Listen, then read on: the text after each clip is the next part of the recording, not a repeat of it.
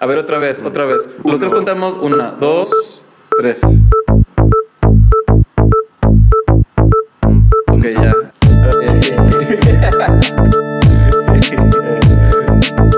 Hola, mi nombre es Miguel Melgarejo Y yo soy José de Lao. y en este programa Ah. sacamos el diseño Fuera de contexto.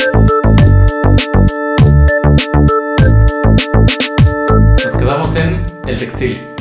Sí, y en tu transición, o sea, se me hace muy impresionante que desde niña, chiquita, ibas trabajando como esta idea de ser actriz o de actuar o como le queramos llamar. Y, y, bueno, ¿cómo fue, ¿cómo fue ese cambio? O sea, ¿qué pasó? Pues es duro, o sea, un poco como... O sea, que ahora como que es muy curioso, porque siento que estoy en, en el lugar correcto, ¿no?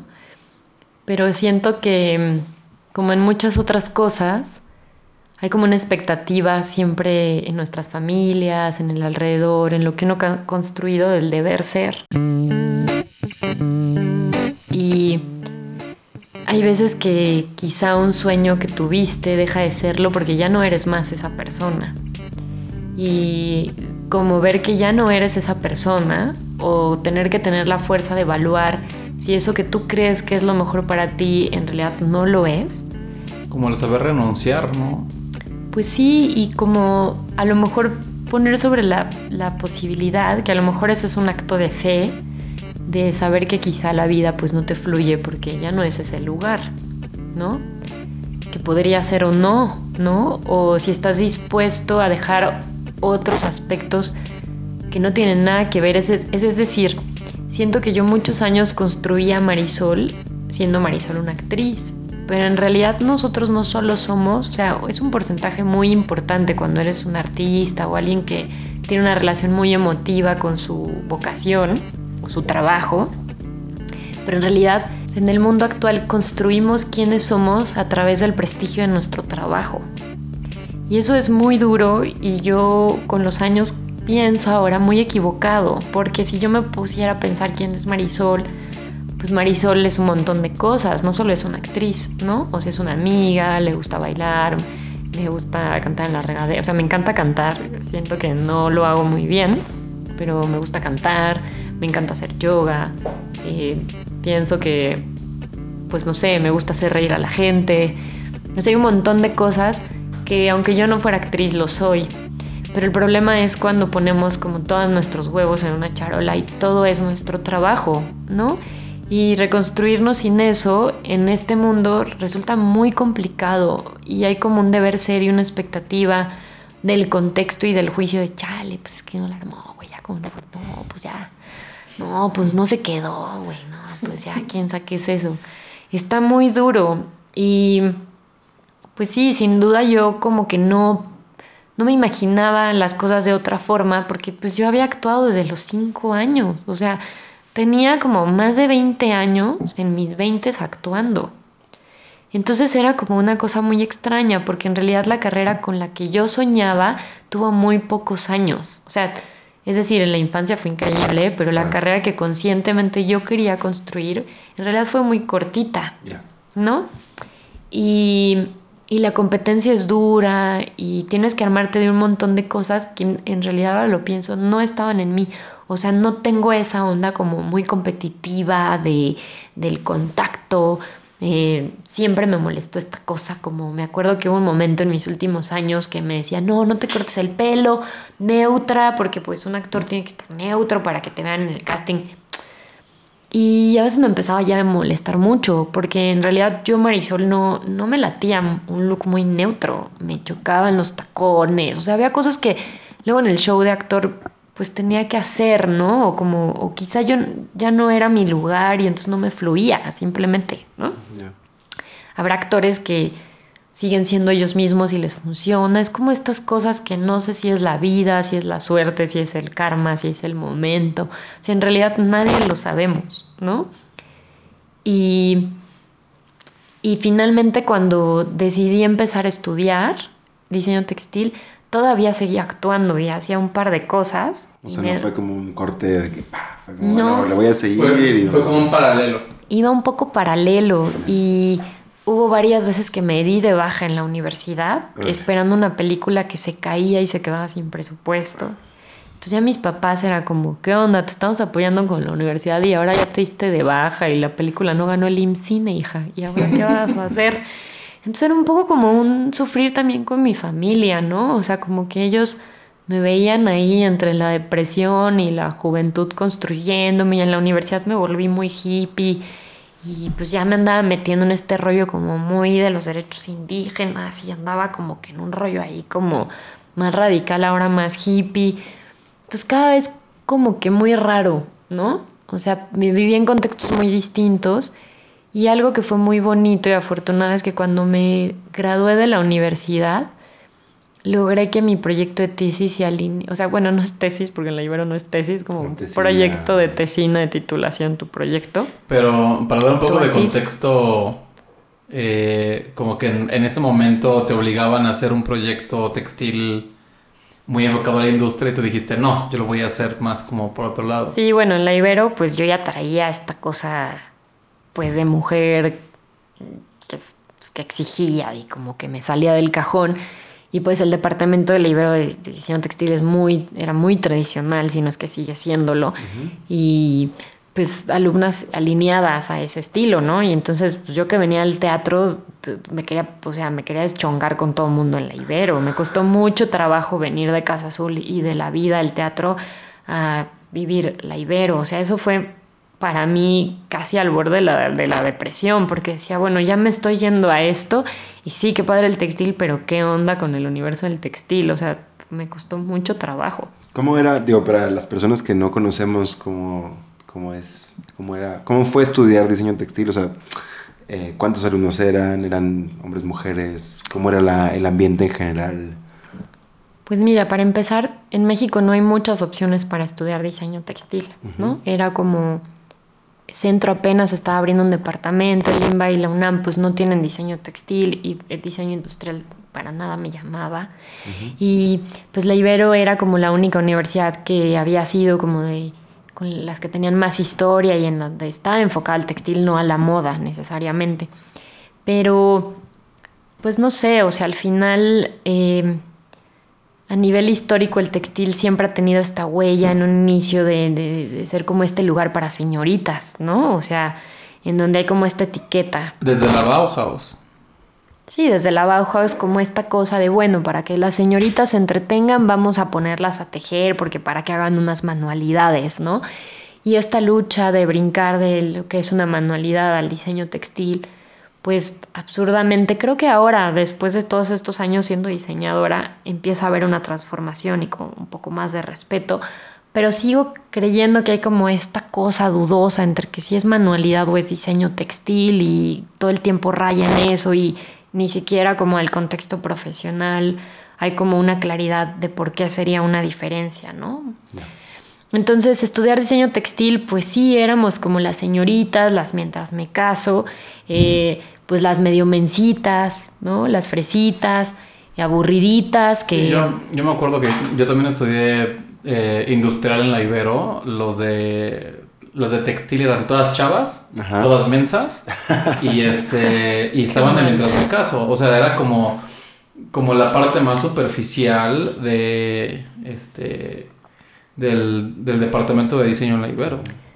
Sí, creo que eso también tenía que ver con la actitud que desde el departamento se hablaba o como una bola de etiquetas que al final creo que también reflejan la cultura y la educación de México, ¿no? O sea, porque también tiene que ver con eso, ¿no? Como con estos falsos estereotipos y hombres como dando más pie a que pues las tontitas porque están tejiendo y era como un ciclo pues machista y como pues, muy estúpido, o sea, como de entonces a mí me generaba mucho conflicto y ciertamente, pues bueno, sí, no puedo generalizar porque hay gente muy talentosa de diseñadoras textiles que yo conocí ahí, pero sin duda, pues sí hay un perfil muy conservador en el contexto del diseño textil de la Ibero, a lo mejor hasta, um, pues, conservador a nivel educativo, conservador en un contexto religioso, eh, conservador del rol de la mujer, y pues a mí todavía me tocó esa generación de diseñadoras textiles que tampoco entendían muy bien qué es lo que estaban yendo a estudiar, ¿no?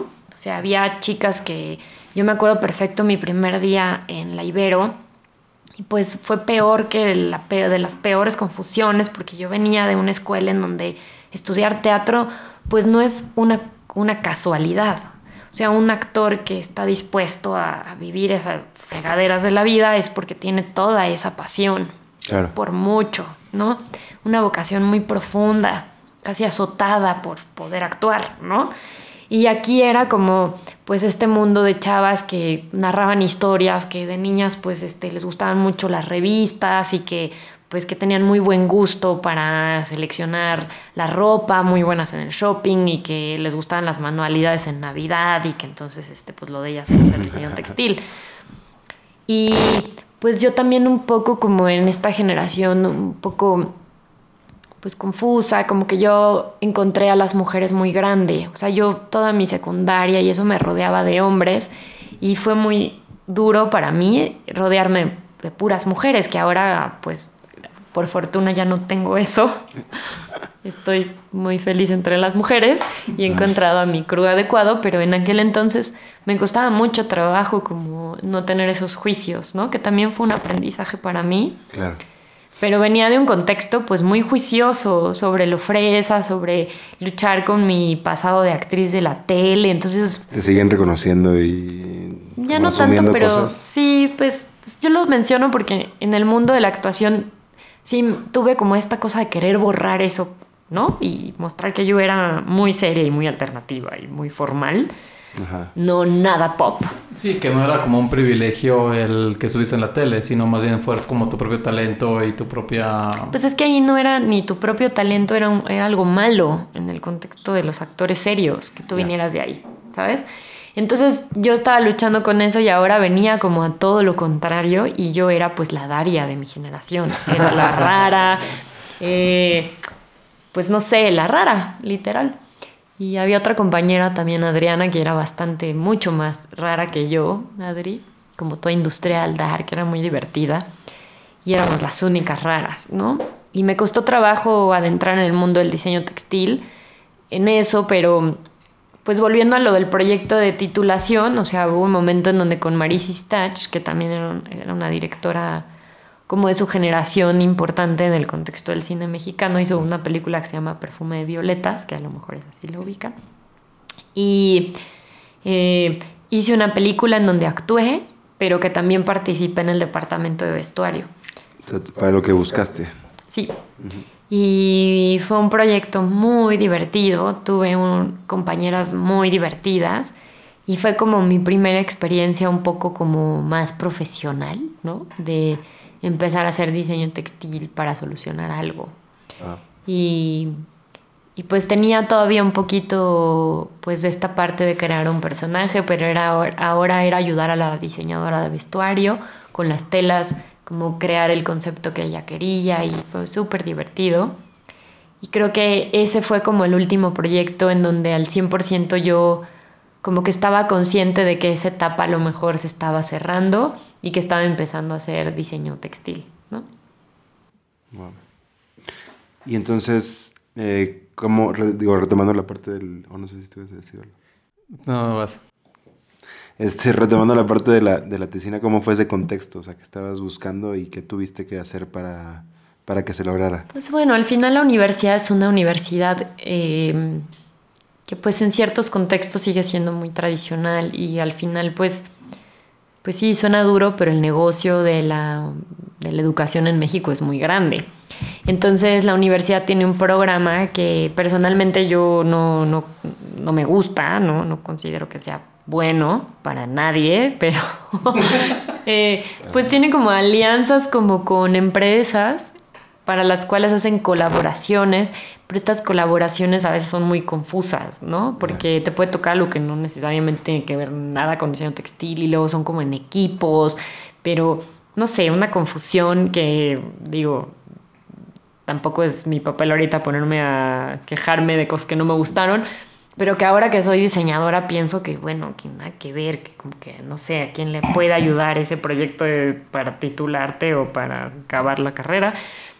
Y pues bueno, ahí seguía mi vena más artística y yo tenía esta cosa de cómo es posible que pues ya si no voy a poder tener tesis, cómo me, porque me acuerdo que me tocó un proyecto para hacer mochilas de las chicas poderosas para un fabricante del centro. Eso era lo que tú posiblemente tendrías que ver hecho. O sea, Eso me tocó. eso eran los proyectos de titulación. Ponle mimi a calzones para niñas.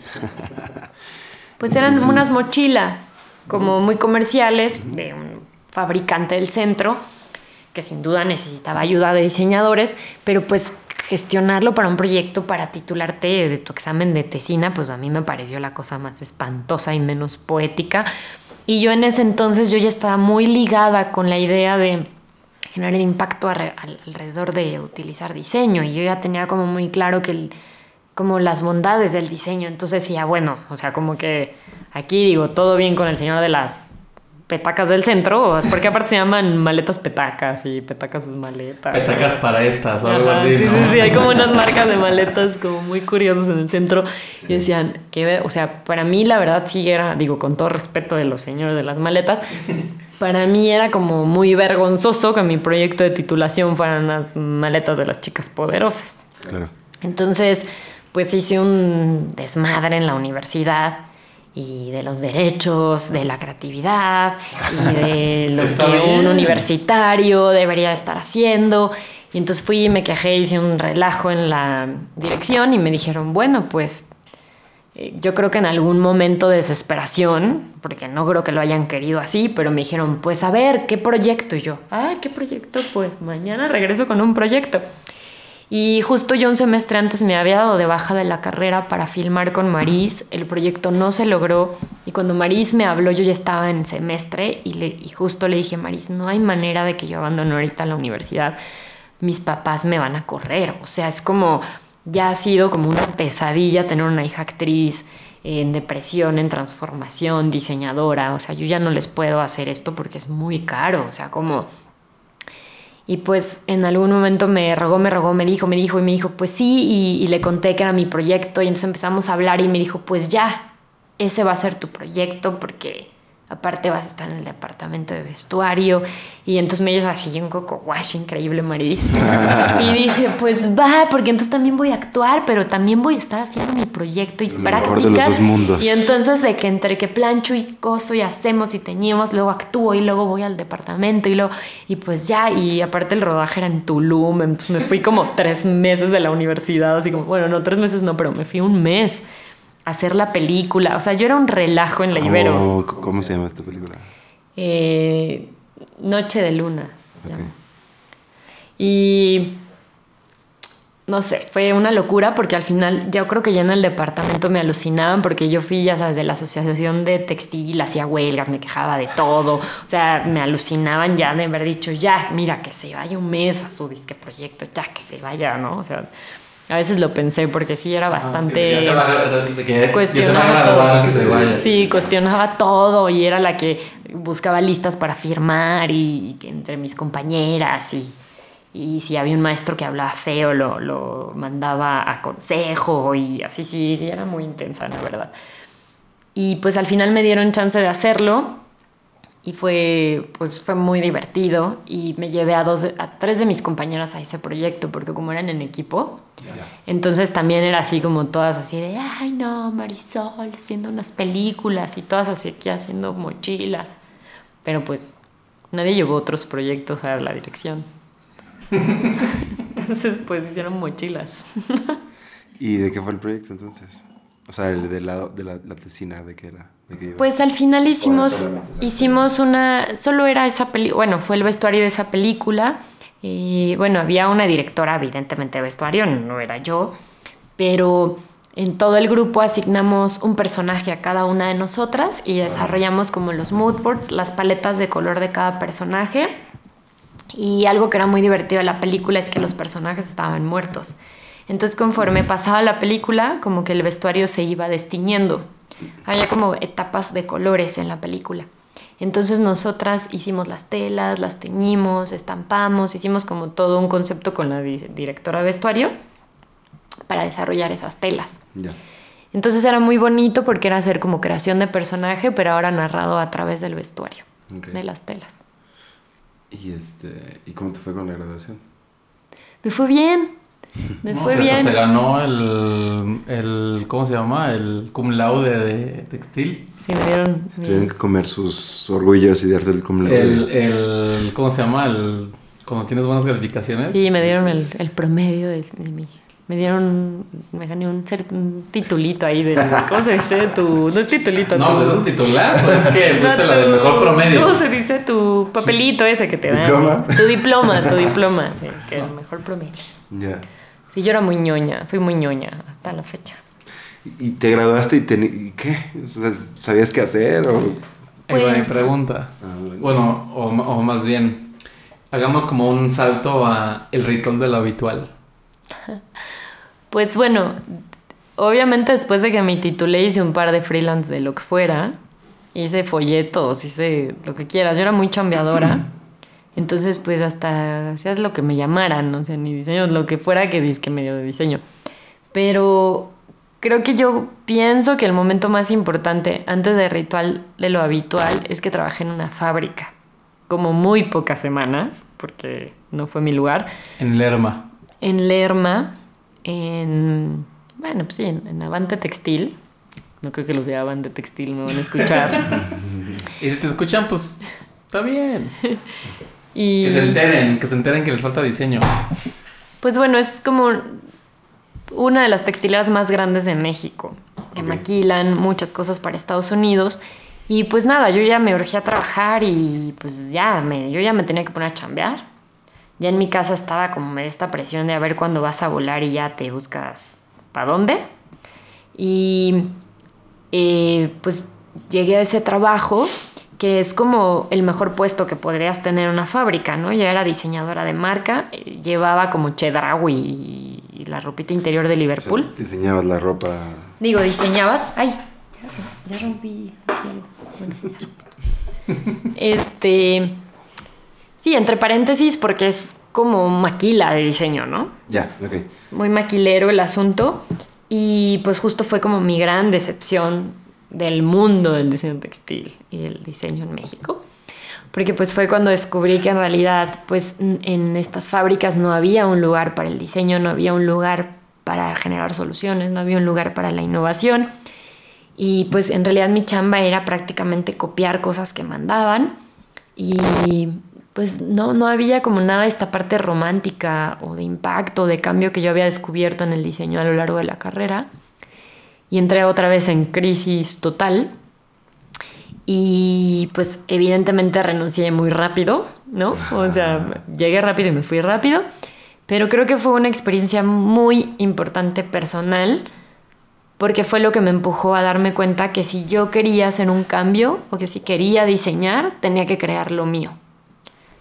Wow, ok. Entonces, eh, eso me detonó cuestionar justo como las prácticas sociales, si necesariamente esa era la manera de trabajar en diseño o en cualquier otra cosa, como en dónde había quedado como todo este saber hasta la industria que pues hoy pues no existe en México, pero que en algún momento existió, dónde estaba como esta cultura del textil en nuestra tradición textil eh, cultural, pues ya sea en la comunidad indígena o en las comunidades mestizas que generan textiles hermosos en México.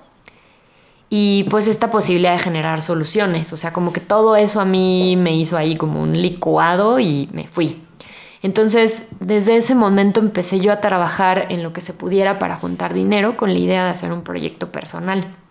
No tenía todavía tan claro cómo iba a ser ese proyecto, pero creo que la vida un poco me llevó, que eso es lo que creo que fue una señal para mí muy importante de confirmar que la actuación, que había sido lo correcto como irme de ahí, porque en la actuación era como si, como si quisiera abrir una puerta que está cerrada, que está cerrada, que está cerrada, y ahí estás chingue, chingue, toqui, toqui, toqui, toqui, toqui, toqui, y pues nomás no. Y con el diseño era como si abriera una puerta y se abría otra puerta. Llegaba una puerta y se abría una ventana. Llegaba la ventana y se abría otra puerta. Y entonces cada vez se ponía como más retador, pero a la vez más bonito y más interesante y más gratificante, ¿no? Entonces, o sea, entre paréntesis, yo a los 15 años me fui con mi hermana a Turquía y en ese viaje descubrí los tapetes. y descubrí como el valor histórico que tenían ciertos objetos en la vida cotidiana. En ese viaje yo lo descubrí en los tapetes. Y entonces, ya cuando estaba buscando trabajo, un amigo me recomendó con unos arquitectos diciendo que yo era una diseñadora textil y que les iba a ayudar en todo lo de su proyecto. Y pues ya me dijo, no, y quieren tapetes, como te encanta, y quieren quién sabe qué. Y, pues digo, yo tejía, como todas las señoras textiles, tenía mis muestritas y mis tapicitos, así como pedorritos ahí del Pinterest, así que uno sale haciendo medio cochinaditas ahí de la universidad. Como todos, pues tenía así mi portafolio chafita. Y pues fui a esta junta y les vendí puro humo. O sea, me llevé mi PowerPoint con mis micromuestras así, todas photoshopeadas para que se viera más padre y así de que, no, sí, esto y, ah, pero entonces los tapetes, sí, tapetes y cojines, todo y ya sabes, y pues que me la compran. Y me, y me comisionan eh, hacer tapetes para un departamento que pues para mí ya era muy sofisticado en Santa Fe y todo, la sala, el comedor, las habitaciones y yo así en la madre híjole, pues ahora, ahora ver a dónde, porque pues sí, yo podía tejer mis cojincitos, y, pero pues un tapete de, de sala, por supuesto que no, ¿no? Y entonces mi papá que creció en Oaxaca, pues ahí rápidamente salí corriendo y ubicando como en dónde voy a trabajar y aquí. Y pues yo lo vi como la oportunidad de empuje para empezar a buscar gente con la que me gustaría trabajar, procesos que me interesaban muchísimo, que evidentemente pues tenían que ver también con la comunidad indígena, artesana. Y pues me fui como la loca a buscar con quién hacerlo porque pues ya lo había vendido. Y el cliente me había pedido unas muestras. Entonces así de, no, pues no tengo ni muestras. Así yo veía mis muestritas de libero bien chafitas y decía, no, pues no le puedo llevar eso de muestra, qué vergüenza.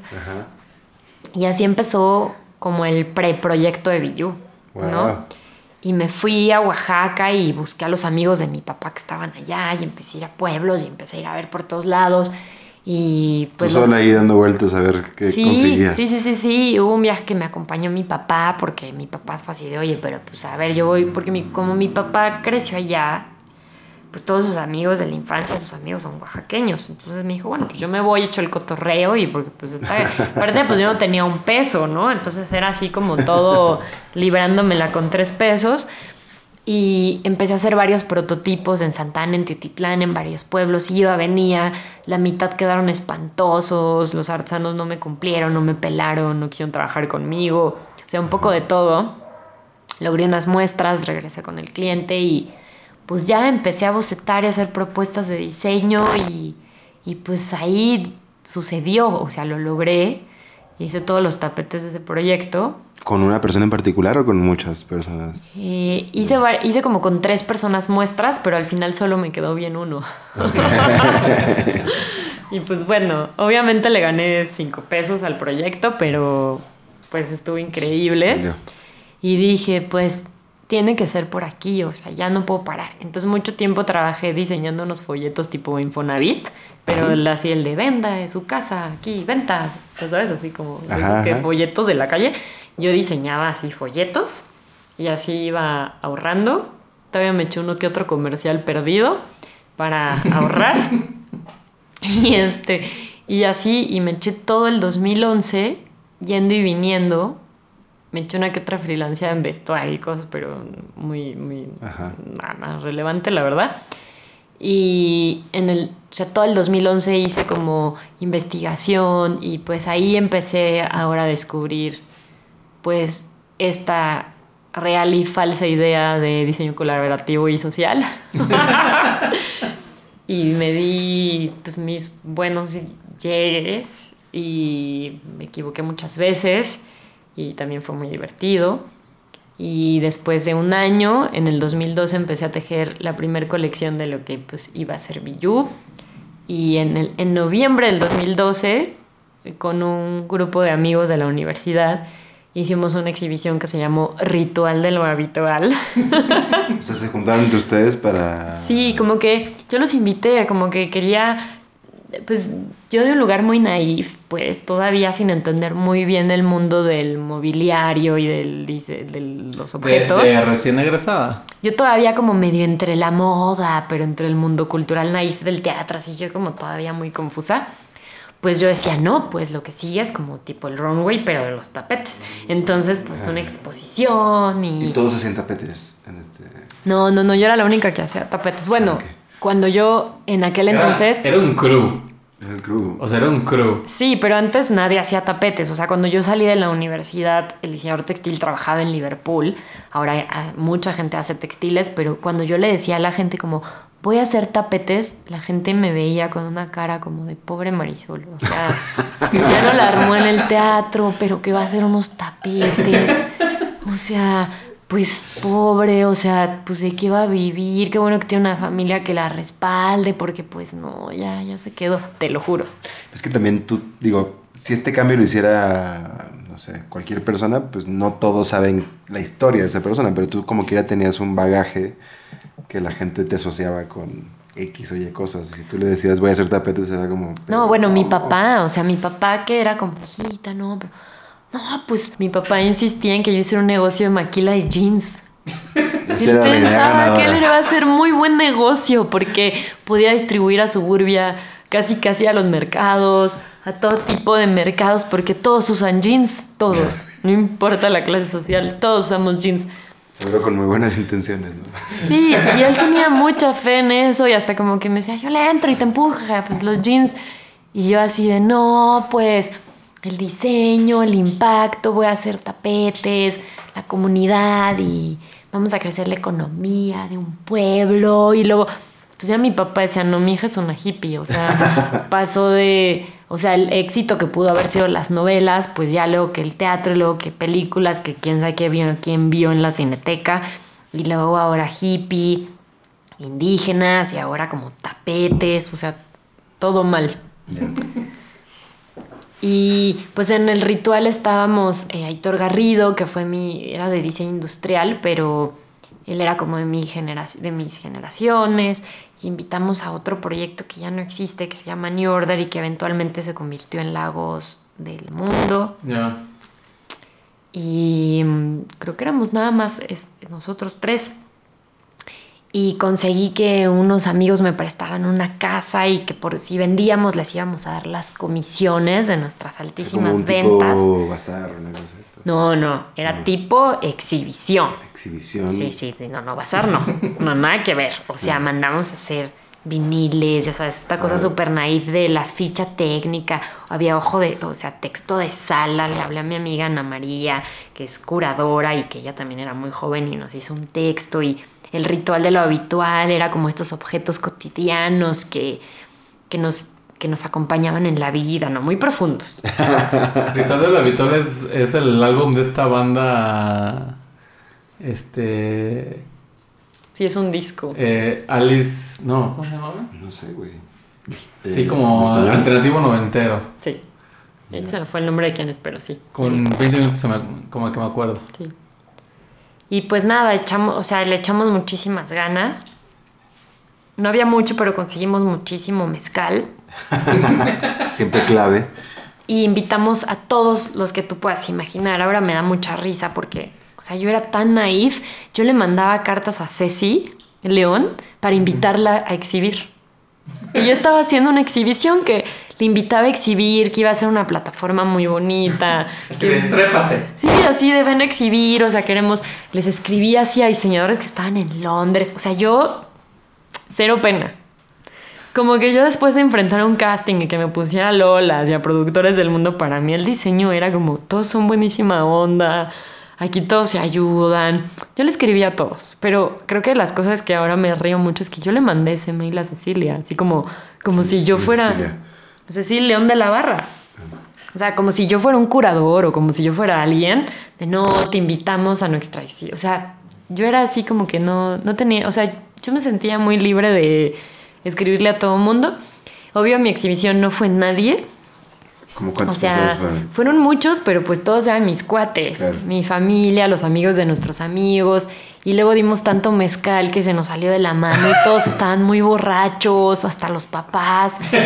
Este, y pues obviamente conseguí un poquito de prensa de pues amigos míos de mi época de actriz del Canal 11 Sí, sí, y cosas así como el reportaje como el socialite muy raro.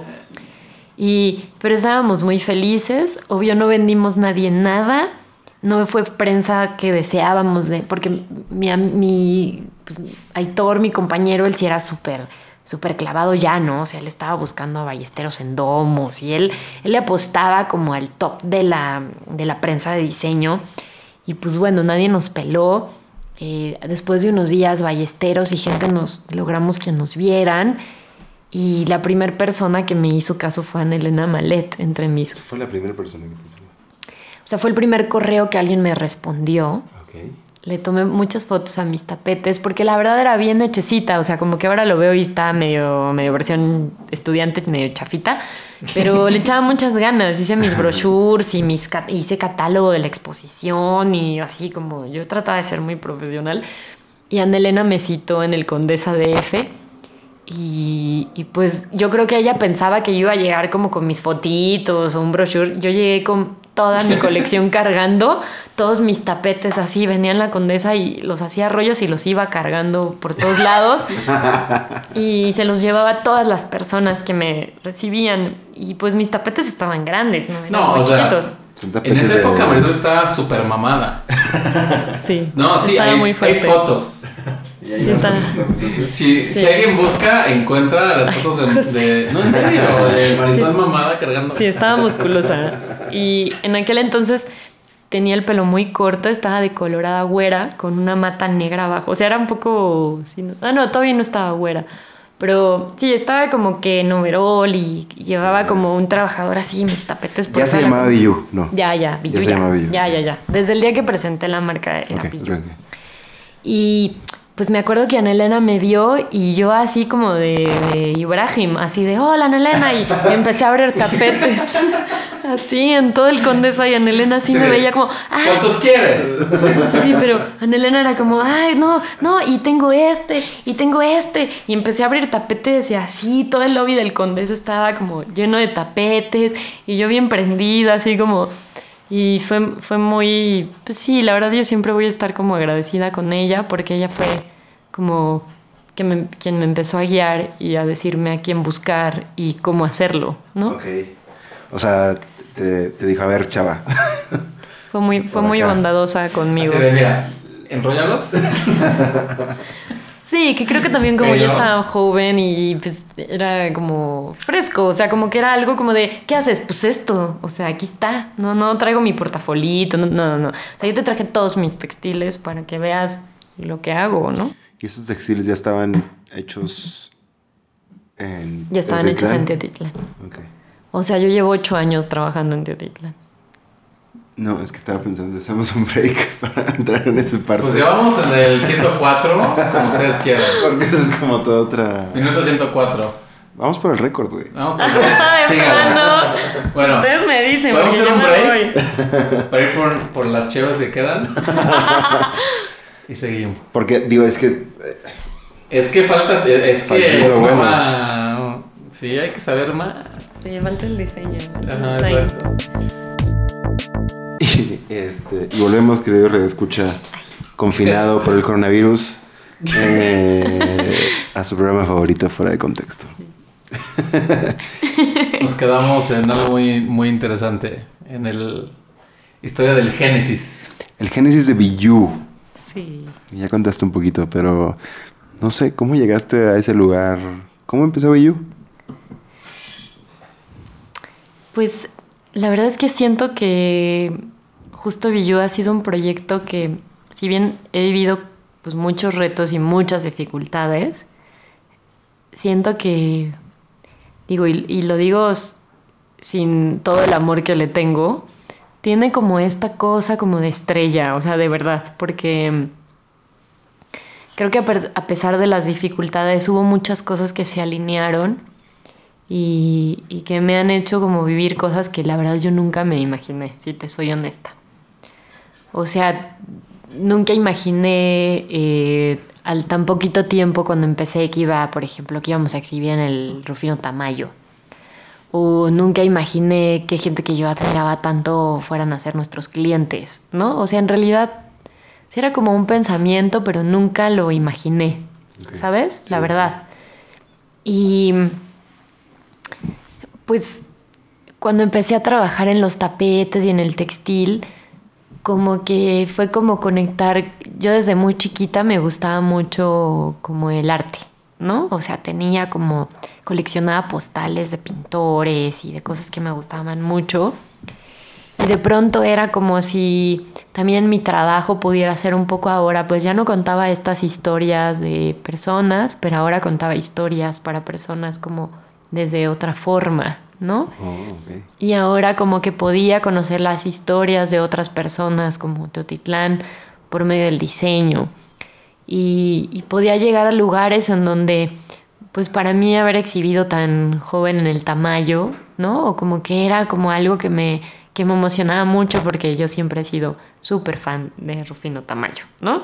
Entonces como que sentía que el diseño me traía cosas como tan gratificantes que sin duda yo le agradezco un montón de cosas a mi equipo de Teotitlán, al diseño, a mis clientes, a mis papás, porque me obligaron casi a obligar a estudiar diseño, ¿no? Porque al final era como si después de muchas crisis existenciales, como que llegara a un lugar en donde en realidad pareciera ser que hoy, digo, no sé mañana, pero que hoy era como mi lugar y que era un lugar en donde estaba bien que yo fuera excéntrica y que estaba bien si me quería decolorar y rapar y ser irreverente en donde también, claro, enfrenté otros juicios y otras construcciones en el contexto indígena, pero que en mi medio como diseñadora estaba bien. Y eso se sintió como muy bien, ¿no? Y pues cuando empecé en esta historia de empezar a llevar mis tapetes, eh, pues sí, la verdad, la verdad sí era como un poco pues naif porque ni para mí no era difícil o no, no me pensaba mucho escribirle a la gente que yo admiraba. Y en ese entonces, pues no había Facebook, no había Instagram, no había una manera de promocionarte más que pues tocarle la puerta a alguien. Y pues, por ejemplo, en el caso de Legorreta, pues claro que como actriz fui al CNA. ¿Qué es el CNA? Yo no tengo idea. El Centro Nacional de las Artes. Y el edificio del Centro Nacional de las Artes sin duda era una explanada en donde yo soñé actuar, o donde yo soñé ir a estudiar algo, mm. o donde fui al teatro y donde fui a un concierto de jazz, ¿no? O sea, está como dentro de mi historia de actriz. Y Legorreta era como para mí muy wow, eh, ¿no? Y pues en estos andares, pues yo empecé a mandar correos a Legorreta diciéndoles que pues yo era el textil que les hacía falta hoy. O sea, tipo, ya, ya no existían los textiles de la época moderna, pero pues ya estaba Billu. Y yo un poco así, ¿eh? Como que de verdad lo pensaba y como que pues escribía y escribía y obvio nadie me contestaba y llamaba por teléfono y marcaba y dejaba mensajes con las secretarias hasta que hubo un momento que sí dijeron, bueno, ven y deja unas muestras, o sea, como ya qué onda con esta niña que marca y marca.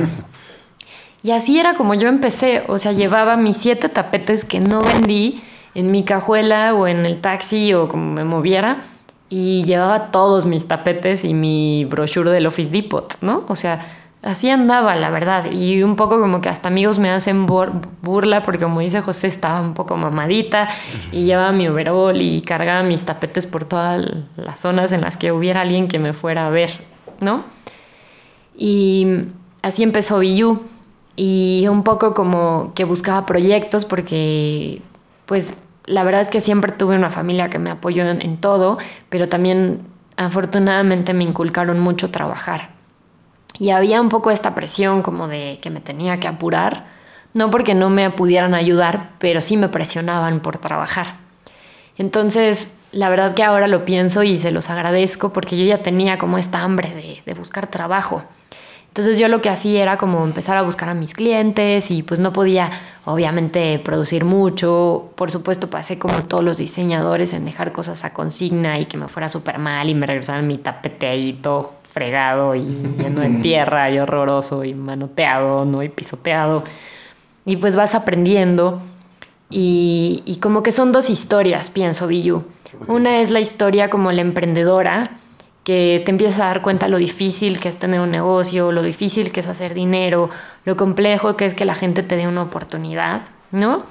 Y el otro lado es como esta diseñadora romántica que empieza a ir a un pueblo porque quiere colaborar Y, son historias paralelas que aunque son el mismo como mundo, funcionan un poco separados, porque tu mundo y tu equipo de Teotitlán pues no está en la ciudad y no tienes la infraestructura para todavía compartirles o hacerles saber qué es lo que pasa acá, porque en realidad lo que pasaba en la ciudad era completamente incierto, ¿no? No, no había muchas posibilidades, ni es que yo pudiera decir, oiga, empiezo mi negocio con esta lana y vamos a vender aquí.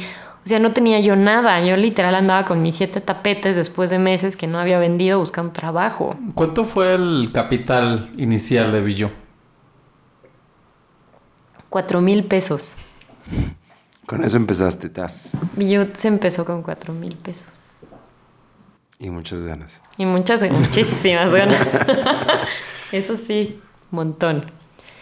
Pero por eso pienso que Billo tiene como esta cosa, ¿sabes? Porque siento que pues no fue un proyecto que empezó con dinero, era un proyecto que empezó sin saber muy bien en qué me metía. Pues sí, ubicaba a los diseñadores, pero pues como que no, no ubicaba tanto está, o sea, ¿sabes? Como que no me intimidaban tanto, como que siento que yo todavía tenía mucho mi bandera de actriz, entonces como que estaba un poco, pues sí, naif es la palabra. Y también mi aproximación a Teotitlán, yo inicialmente quería trabajar en Santana del Valle. Ese era el lugar en donde inicialmente... En donde yo quería trabajar. Santana del Valle en... En Oaxaca también, en los valles centrales, está pasando un poco más adelante de Teotitlán. Ok. Y no trabajé ahí porque justo como no tenía dinero, era muy difícil trabajar en un lugar en donde no había internet, muy pocos artesanos tenían teléfono. Eh, era como, como que yo ya requería de una infraestructura para poder viajar y quedarme ahí para hacer algo. Entonces hice un par de cosas, pero me, me era muy complicado porque no tenía dinero ir hasta allá. Y en Teotitlán pues se acomodaba más porque la gente pues ya estaba más conectada, tenían un teléfono, algunos tenían cuentas bancarias, digo, casi nadie, pero había. Había como un poco más de infraestructura para alguien que no tenía la economía para empezar en un lugar donde no había ninguna infraestructura. Pero la gente que no sabe, Tetitlán está a cuánto tiempo de Oaxaca? Está muy cerquita, como a 40 minutos. Está en los valles centrales de, de Oaxaca. Y, bueno, y, también hay esta cosa de como en la vida en la que uno empieza a sentir un buen clic eh, con, ciertas personas para trabajar y en, Teotitlán como que se iban alineando las cosas y sucedió ahí, ¿no? Y, y pues la parte como de esta emprendedora que buscaba tener impacto social, pues venía de muchos lugares. Sin duda el, el, contexto de mi familia con mi tío Javier había sido algo que me había marcado mucho. Varios de mis proyectos haces de la carrera los diseñé para como amigas que tenían Sinacantán. Y fue muy raro porque a lo mejor hubiera sido más lógico que empezara a trabajar en Chiapas, pero pues la vida como que terminé en Oaxaca, ¿no? Y pues las primeras cosas que creo que a todos nos pasa es que, claro, como que piensas que tu idea es muy buena y cuando llegas a Oaxaca pues la gente no la percibe tan buena. Y yo me veía todavía muy joven. Teotitlán es un pueblo zapoteco en donde sin duda la huella del hombre y la masculinidad rige todo el contexto social. Y aunque hay tejedoras mujeres, solo para que se den una idea, en 1992 las mujeres en Teotitlán no tenían eh, derecho a comercializar sus productos, todo era a través del jefe de familia. Entonces, hay como todavía, cuando yo llegué a una estructura en donde pues una chica, veintitantos años, que viajaba sola, porque la mayoría de las veces yo viajaba sola. ¿Tenías 20 Como 24, 25, 26. Sí, como 25 más o menos. Y quiero imaginarme esta escena así como tú llegando en medio de Tutitlán, así como... Hola, soy Marisol. Sí, como que hice una búsqueda primero en secretarías de cultura, en como que luego hay algunas agendas muy desactualizadas y muy chafas, la verdad, del gobierno, y que pues ya sabes, la secretaría de, cosas del Fonarte, o sea, busqué cosas, pero pues vas y es como los contactos que tienen de la última feria de artesanías, entonces como que pues, los contactos muy raros o son distribuidores eh, dentro del mundo artesanal. Y pues sí, o sea, era muy raro, pero literal llegué a Teotitlán pues a tocarle puerta, así, a tocarle la puerta a la gente y, y yo no quería dar falsas expectativas porque era para el primer proyecto, entonces pues era como, no, vengo buscar unos tapetes pero para mi casa, pero pues se me ocurrió esto, pero, pero pues llegaba una chamaquita, noverol, pelona, o sea, sabes, como que pues también ellos no me veían como, ah, ya llegó la gringa o la señora que pues viene a comprar, o sea, me veían como, ah, esta niñita que dice que va a su comedor, o sea, o sea, hasta los artesanos la verdad no me tomaban tan en serio porque salían los señores de la casa, ¿no? Los señores tejedores y pues me veían, pero tampoco es que me veían mucho potencial ellos a mí. Entonces, mi historia con Teotitlán ha sido pues muy interesante. Eh, he pasado por etapas de como de mucho respeto por la tradición y otras en mucho cuestionamiento por la tradición y cuestionamientos me refiero a como qué pasa, por ejemplo, en mi caso de siendo mujer o en el contexto en el que veo, como qué pasa cuando una tradición limita ciertas posibilidades a la innovación o a los derechos, por ejemplo, de la mujer. ¿Cómo, estuvo ese de, que te hicieron eh, marchar y todo ese rollo? Bueno, en Teotitlán y en Oaxaca hay una tradición, las calendas. Eh, y bueno, hay varios tipos de calendas, son como, seguramente a lo mejor lo han visto, que van caminando muchachas con cestos de flores en la cabeza y a veces tienen imágenes religiosas en los cestos. Y en Teotitlán hay una que es para alguna, bueno, es para la fiesta de la Virgen, pero también a nivel contexto tejido social es, es un momento en donde las jóvenes casaderas, listas para casarse o que pues ya pueden estar en un momento de que los chicos las vean, salen a, bailar, ¿no? O bueno, a desfilar. Y, pues bueno, en algún momento eh, bueno, colaboradoras de Biyu consideraban que era bueno para mí que yo desfilara, porque pues finalmente había esta pues preocupación, ¿no? O como de que a lo mejor alguien me viera, o como de que me fuera partícipe de un evento de las solteras.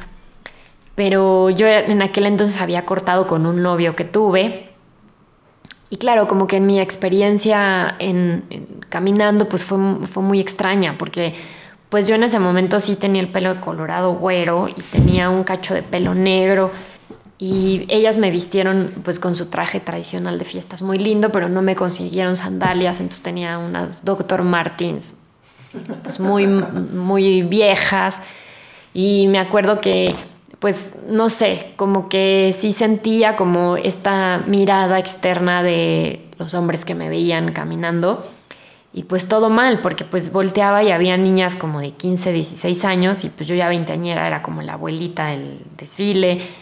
Y me acuerdo que pues claro, yo no estoy acostumbrada a cargar y me tocó un retablo como de un arcángel muy grande en la cabeza y entre que sentía que se me caía, ya se me estaba durmiendo la cabeza y luego estaba lloviendo, entonces los moscos me empezaron a atacar y como tenía un retablo en la cabeza, como que me empezó a dar así como tics en medio del desfile y y pues, sabes, como que había hoyos y luego como había época de fiesta, había lonas y, como cuerdas en los caminos del pueblo y yo tenía que esquivar con el arcángel de el cesto de unos 50 de altura y todo el pueblo me veía, ¿no? Y pues, no sé, Leti tenía una buena intención de compartirme eso, ¿no? Pero sin duda a mí como que todos los señores o los jóvenes del pueblo me vieran como en ese contexto, pues no fue nada fácil. Claro. Habrá sido también como una prueba de. como de bienvenirte de alguna manera. A ver si podías. Pues supongo que ellos me han puesto también sus pruebas y, y también yo a ellos, en cierta forma, ¿no? Como que cuando colaboramos es cierto que tenemos como cierta distancia y conocernos nos toma muchos años. Y con el tiempo, uno de los grandes retos que he tenido, no solo en comunidad indígena, es encontrar un equipo que se alinee a este barco que al final pues es como un sueño porque estás emprendiendo y hay cosas que no siempre llegan rápido o hay otras que llegan rápido y que la gente pueda entender eso sin ser ellos el em, que emprenden no es siempre fácil. Y todavía el contexto cultural que, que pues sí, en cierta forma nos acerca y nos limita entre comunidad indígena y mestiza o en la ciudad, pues conlleva muchas experiencias, ¿no? Porque ellos tienen un recelo de que tú vienes de fuera y por qué vienes y a qué vienes y cómo lo haces. Y tú también en algún momento puedes observar eh, ciertas actitudes que no es que sean a lo mejor necesariamente buenas o malas, pero que responden como a un recelo o a una historia detrás que genera eso, ese comportamiento, ¿no? O sea, yo he tenido, pues sí, afortunadamente la mayoría de mi equipo trabajo con ellos desde hace muchos años y juntos hemos vivido crisis fuertes, no voy a decir que no, o conflictos. años han sido? Ocho años. Ocho años. Llevo ocho años, pero bueno, ya con el equipo final, o sea, con los que se juntaron conmigo, pues sí, como seis, siete años, o sea, ya no es tan poquito.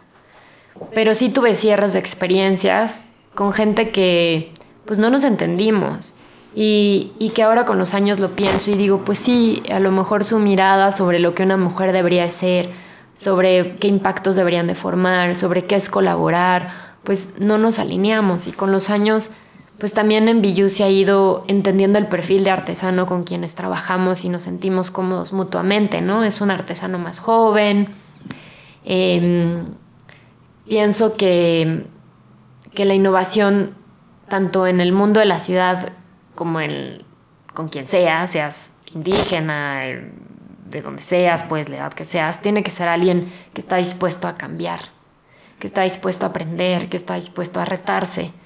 Y más allá de que si eres indígena o no, no toda la gente está dispuesta a eso. Y con los años lo entendí, ¿no? Y que hay un límite de querer innovar dentro de ciertos contextos. Y pues con los años, por ejemplo, yo pienso en mi papá, ¿no? Que es un hombre de la ciudad, que ha evolucionado en muchos sentidos. Hoy por hoy hay ciertos temas que yo no podría debatir con mi papá, por mucho, incluso en temas de mujer, o no sé, la homosexualidad, o la religión, qué sé yo. Y es un hombre con el que yo crecí muchos años de mi vida y que al día de hoy yo sé que con él yo no podría cambiar su opinión entonces es un poco eso, como que no hay ninguna razón para yo pensar que habrá gente en, pueblos que siempre se entiendan conmigo, ¿no? O que nos entendamos. Bueno, este dejamos. Esto es un corte comercial. Esto es un breve corte comercial. Eh, si quieres ir al baño, puedes ir ahora. Ponerle pausa y eh, volvemos en tres segundos. Bueno, Es que siempre le digo lo mismo, pero... Estamos de vuelta. A su programa favorito en el coronavirus, fuera de contexto. Este... Bueno, Marisol, Biyu, para la gente que no conoce, eh, o sea, ¿cómo describes Biyu hoy? Pues bueno, la típica frase de página sería que somos una marca especializada en tapetes y que somos una marca en donde buscamos utilizar el diseño como una herramienta de impacto que para nosotros es muy importante generar calidad, innovación y responsabilidad social, ¿no? Y, y pues bueno, ya adentrando como en una cosa más platicadita, pues mi idea con Biyu era poder generar como un laboratorio en donde pudiéramos probar como esta posibilidad de generar prácticas que no necesariamente se alineaban como a los sistemas tradicionales para trabajar, en donde la gente que trabajara conmigo de verdad encontrara la posibilidad de, pues, de experimentar, de crecer a través del diseño. Y otro valor que para mí era importante era el factor de la innovación, porque para mí algo desde el día uno era que cómo yo podría lograr que mi participación no fuera únicamente el dibujo en un tapete, sino que realmente empezáramos a generar innovación desde el proceso de nuestra materia prima y en nuestras herramientas. Entonces, cuando pienso en Biyu, eh, hay como dos mundos, ¿no? a lo mejor para la gente que es el que más ve, que pues hacemos tapetes y productos y el desarrollo de producto, que por ejemplo en algún momento para mí fue una lucha como esta búsqueda de cómo podíamos traer al servicio de la artesanía o de los procesos artesanales a la industria, que me tomó muchos años, pero Biyu hoy eh, de la mano de la industria textilera produce hilos especiales para nuestros tapetes y es una mezcla, digo, ya me voy a poner muy técnica, pero de fibras de mucha calidad de lana de Nueva Zelanda, merino, oveja Lincoln, con la idea de poder llevar los mejores materiales y que así como los diseñadores y los artistas nos apasiona usar los mejores materiales, pues en el contexto eh, artesanal es lo mismo y pudiéramos explorar la diferencia o tener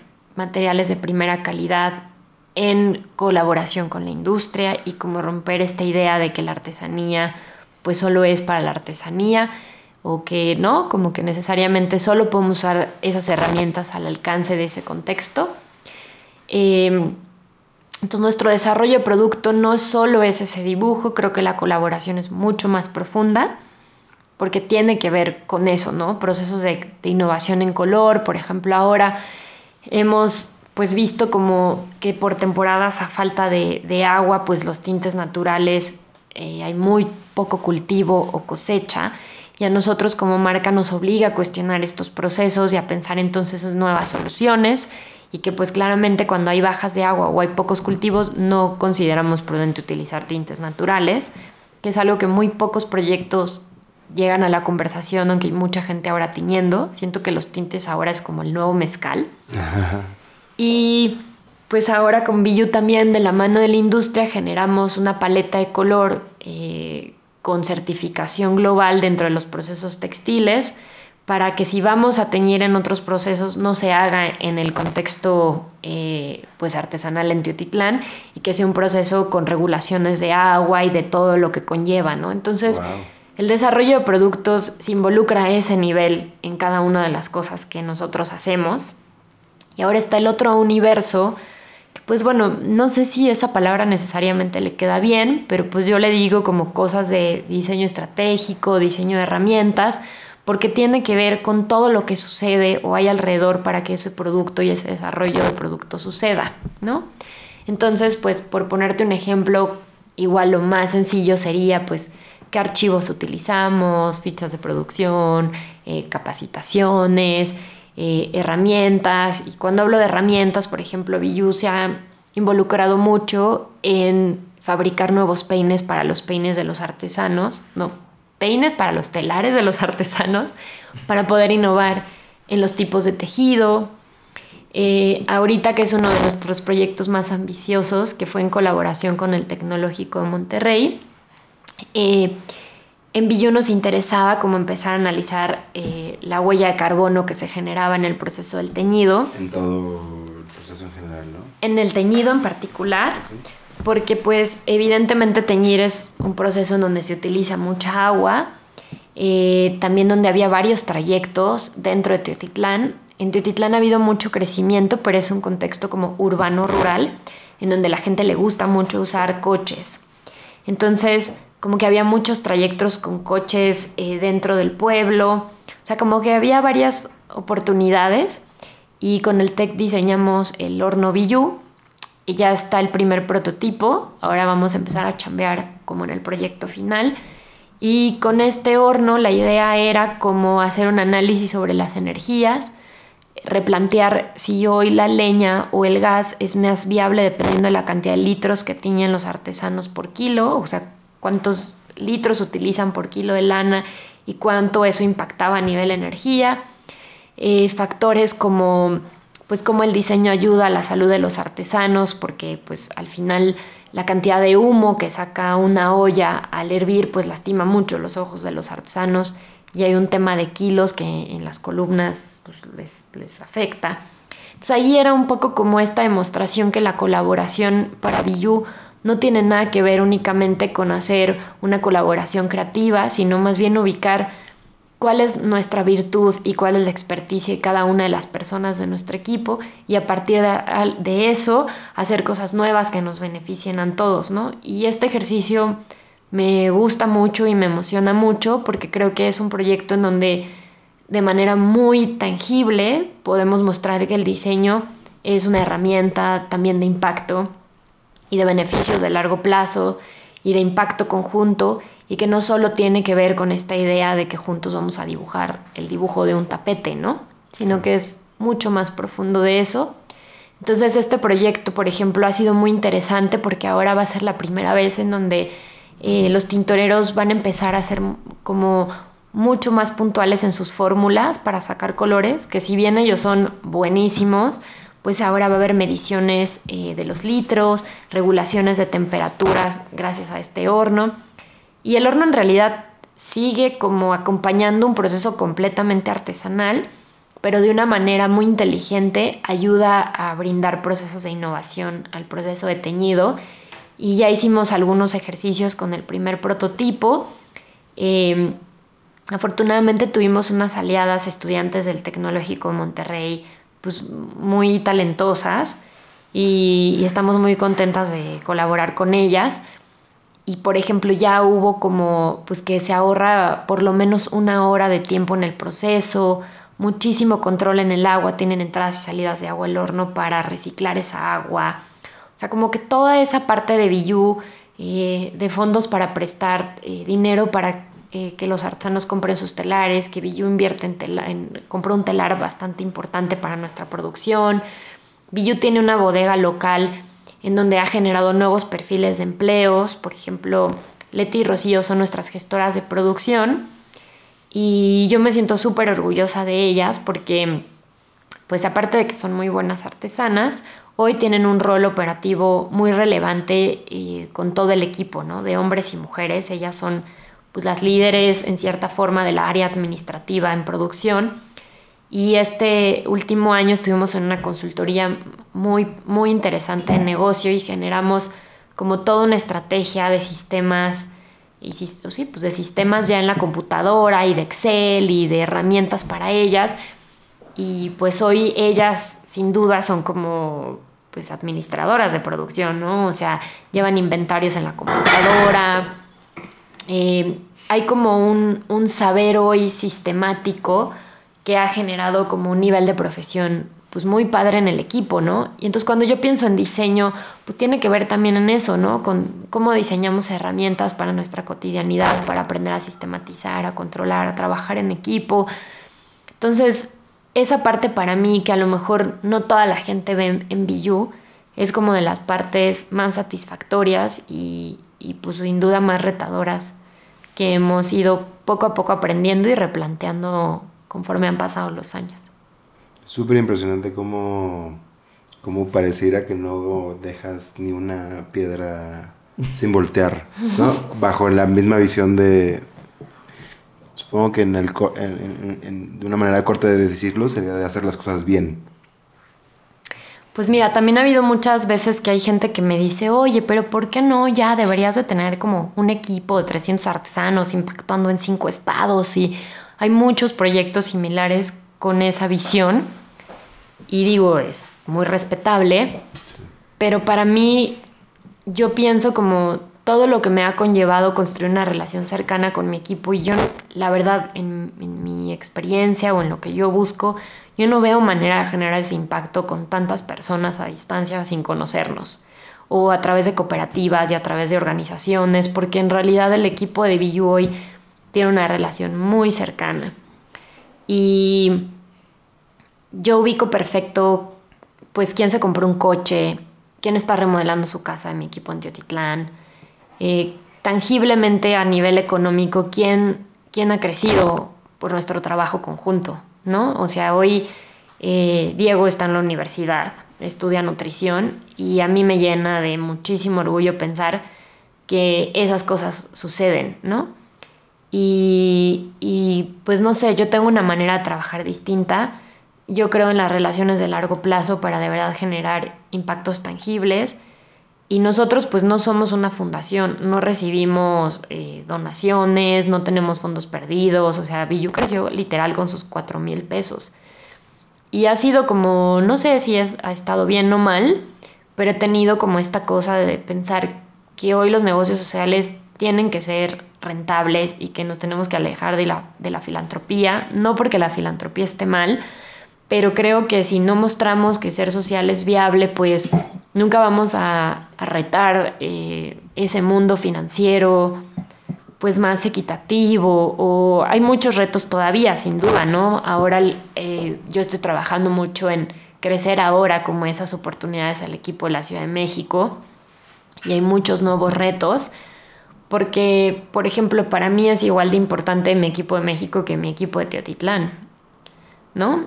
Y, tenemos que empezar a crear nuevas cosas y nuevos retos para las personas que vienen al proyecto. Pero, pues sí, o sea, creo que Biyu ha ido creciendo a su tiempo, poco a poco quizá, no sé si es, podría ser relativo, ¿no? Hay cosas que crecieron muy rápido, cosas que hemos tenido que reconstruir pero porque sí hemos hecho un esfuerzo muy grande y muy profundo por detener cuando hay que detenernos, de reajustar cuando hay que reajustarnos. Para la gente que no conoce, y digo, sin entrar tampoco en detalles, ¿para qué tipo de clientes, marcas, etcétera, te les ha sido relevante colaborar? Pues bueno, trabajamos para gente, para todo tipo de gente. En realidad, quien gusta un tapete, pues nos escribe y se llevan un tapete. Eh, pero también pues trabajamos con muchos arquitectos interioristas y pues trabajamos con mucha gente, con, por mencionarte algunos, con Tatiana Bilbao, con Legorreta, con Javier Sánchez, con Rahue, con, ¿quién más podría ser? Ezequiel Farca, eh, trabajamos con varios despachos en, en, Nueva York, en San Francisco, eh, con hoteles pues con los que tenemos alianzas bastante interesantes, por ejemplo, Hotel Esencia en la Riviera Maya, es un hotel y pues sí, precioso, ¿no? En donde este, pues para ellos hemos diseñado como ediciones muy exclusivas, especiales para ellos y en donde vendemos también en su boutique. Em, ahora, por ejemplo, el año pasado el Cooper eh, Design Museum de Nueva York nos comisionó un tapiz, edición especial para su colección permanente. Que no es cualquier cosa, ¿no? No. y pues eso fue muy emocionante. Eh, el haber entrado ahí conllevó una serie de retos y pruebas y análisis por parte de todo el equipo curatorial. Y fue un reto muy grande que, pasamos de manera conjunta. A lo mejor pues yo en la parte conceptual y de desarrollo y eventualmente todo el equipo pues fue la primera vez que, tejimos un tapiz tan fino y tan delgado.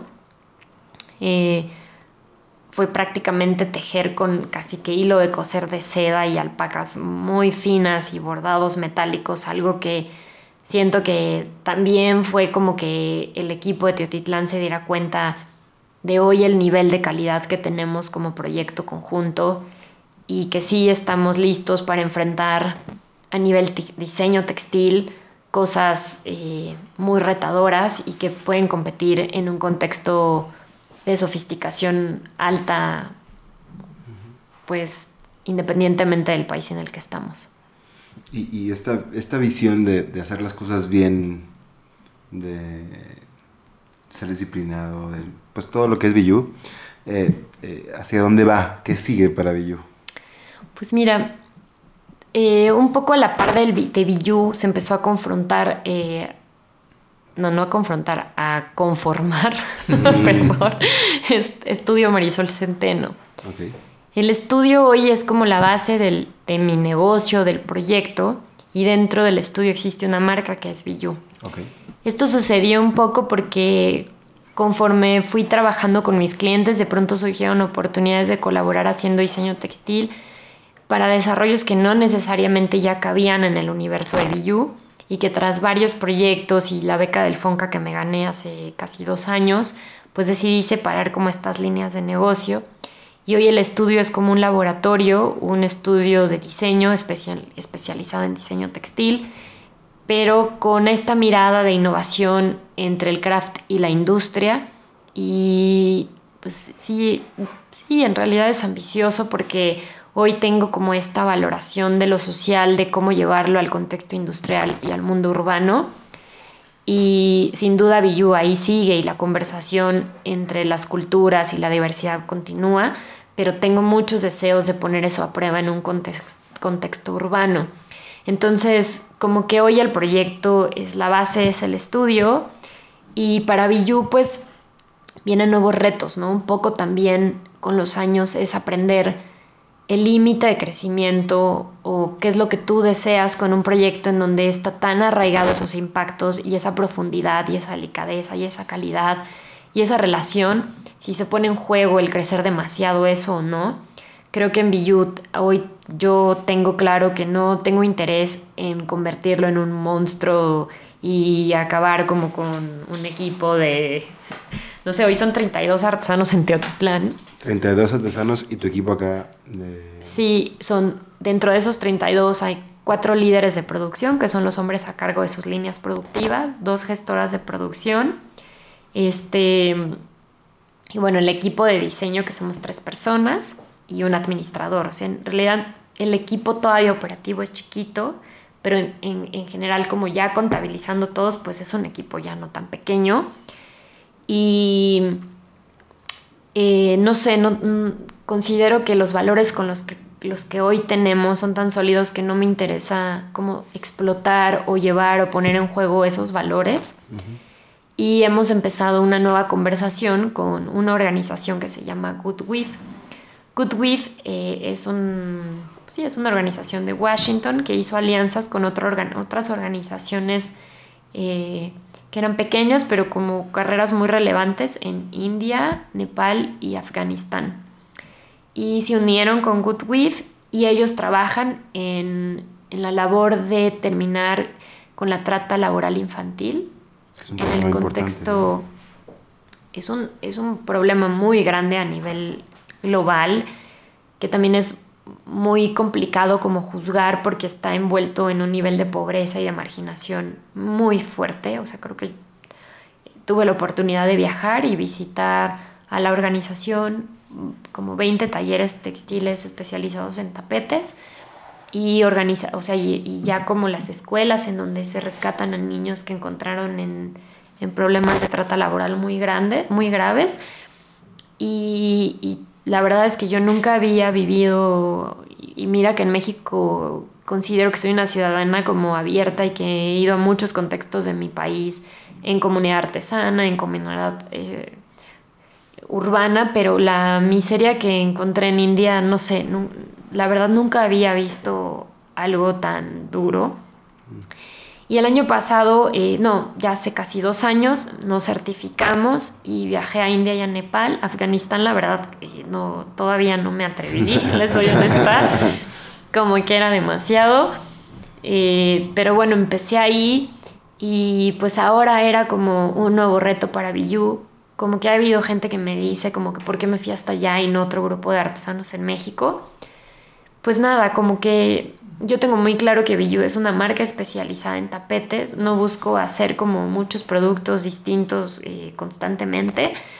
Me, es importante especializarnos y yo tengo una pasión por los tapetes de muchos muy fuerte y para mí fue muy interesante entender cómo en otros países los artesanos confrontan otro tipo de problemáticas otro tipo de racismo, otro tipo de injusticias sociales, otros retos y para mí era muy importante ver cómo funcionaba una organización global que regula marcas que también pues yo respeto y admiro y quería aprender eso, ¿no? Y, quería como empezar a medir eso, ese mundo como de diversidad cultural en otras culturas que, que admiro. Y entonces ahora eh, tenemos una colaboración en Badoji por medio de Good eh, con un grupo pues, de artesanos tapeteros eh, de comunidad, este, bueno, ellos son hinduistas, también el contexto religioso y tradicional ha sido pues otra cosa muy interesante. Y estoy muy emocionada y pues ahora viene el reto de todo lo que conlleva trabajar a distancia y, y como una etapa de todo lo que tiene que ver de reconstruir el proyecto para importar, exportar, trabajar, desarrollo prototipos, y ha sido lento, pero, pero pues ahí voy y está siendo muy, muy gratificante también y pues muy retado. Pues sí, no, suena como un reto menor. No. trabajar con personas del otro lado del mundo. Sí, y es gente muy, muy talentosa también, ¿no? Y un poco lo que decimos es que Billu sigue con su equipo eso pues no, no cambia, ¿no? Es simplemente que estamos creciendo a nuestro equipo, Y también ha sido muy interesante, creo, para los artesanos de Teotitlán descubrir qué otros tapetes existen en el mundo, qué otros artesanos y cómo son sus telares. Y, pues un poco descubrir de dónde viene el tapete, porque en Teotitlán originalmente pues hacían zarapes. Y con los años empezaron a hacer tapetes por un contexto de comercial y de gringos que llegaron y que pedía gente, pero ha sido muy interesante que ahora ellos descubran eh, a nivel cultural que el tapete pues en India, en el contexto árabe, es un producto cotidiano, es como si aquí pues viéramos jarros de barro o el petate, ¿no? Pero el tapete en sí no es una artesanía tradicional mexicana. Pues muchas gracias por toda esta historia. Sí. O sea, yo creo que algo que quería decir es como la fuerza y la dedicación no son tan comunes, pero son relativamente comunes. Eh, la fuerza y la dedicación como honesta de tratar de hacer las cosas bien son bien extrañas. Eh, y a mí la verdad me inspira mucho escuchar, escucharte siempre. Digo, ya, he escuchado un poco eh, la historia de Billy un par de veces, pero ahora que escuchamos, ¿cuánto fue? ¿Dos horas? Vamos en 140 y 150 minutos.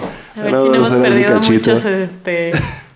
no, bueno, a mí, me, a mí me inspira un montón. Eh, y pues me emociona mucho eh, ver qué es lo que puede pasar con, con, con con tu estudio en un futuro. Creo que, o sea, no sé, son de las cosas que me ponen de buen humor en estos momentos de caos y incertidumbre. Ay, pues muchas gracias. Gracias pues por compartir. Pues gracias por invitarme. Nunca había platicado mi historia de, de actriz a diseñadora y menos ya en el contexto del diseño. Y pues está padre luego como poder platicar otras cosas, ¿no? Como que al final la prensa de diseño cubre como de qué se trata tu colección o qué colores traes en la temporada, pero no indagas mucho como en otros aspectos que son generalmente pues los más retadores para que todo lo demás ocurra. Sí. Este, si la gente quiere eh, estar al pendiente, ¿qué les recomiendas que sigan en qué lugar? Ay, pues mira, eh, los invito a seguirnos en Instagram, en arroba BilluMX. ¿Cómo se escribe Billu? Sí, justo iba a decir, porque a lo mejor los que no conocen Billu, es B de bueno y latina, Y, U, otra U, MX.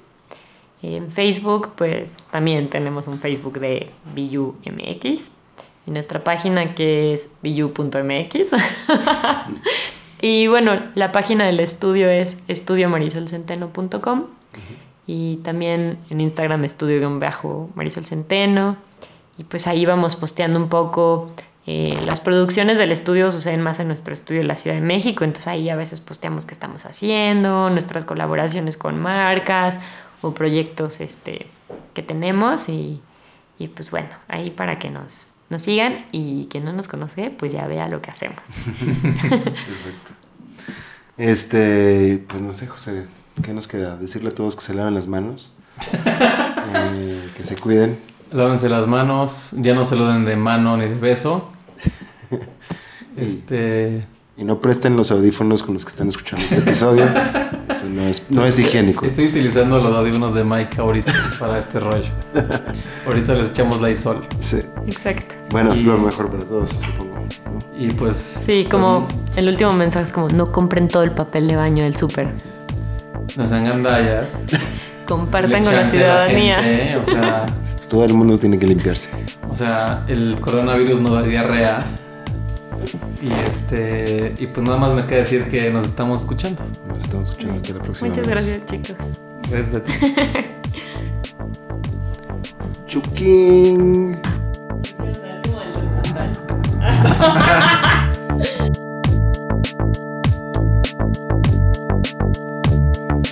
Muchas gracias a Marisol por compartirnos esta gran historia y también a ti, escucha, por escuchar.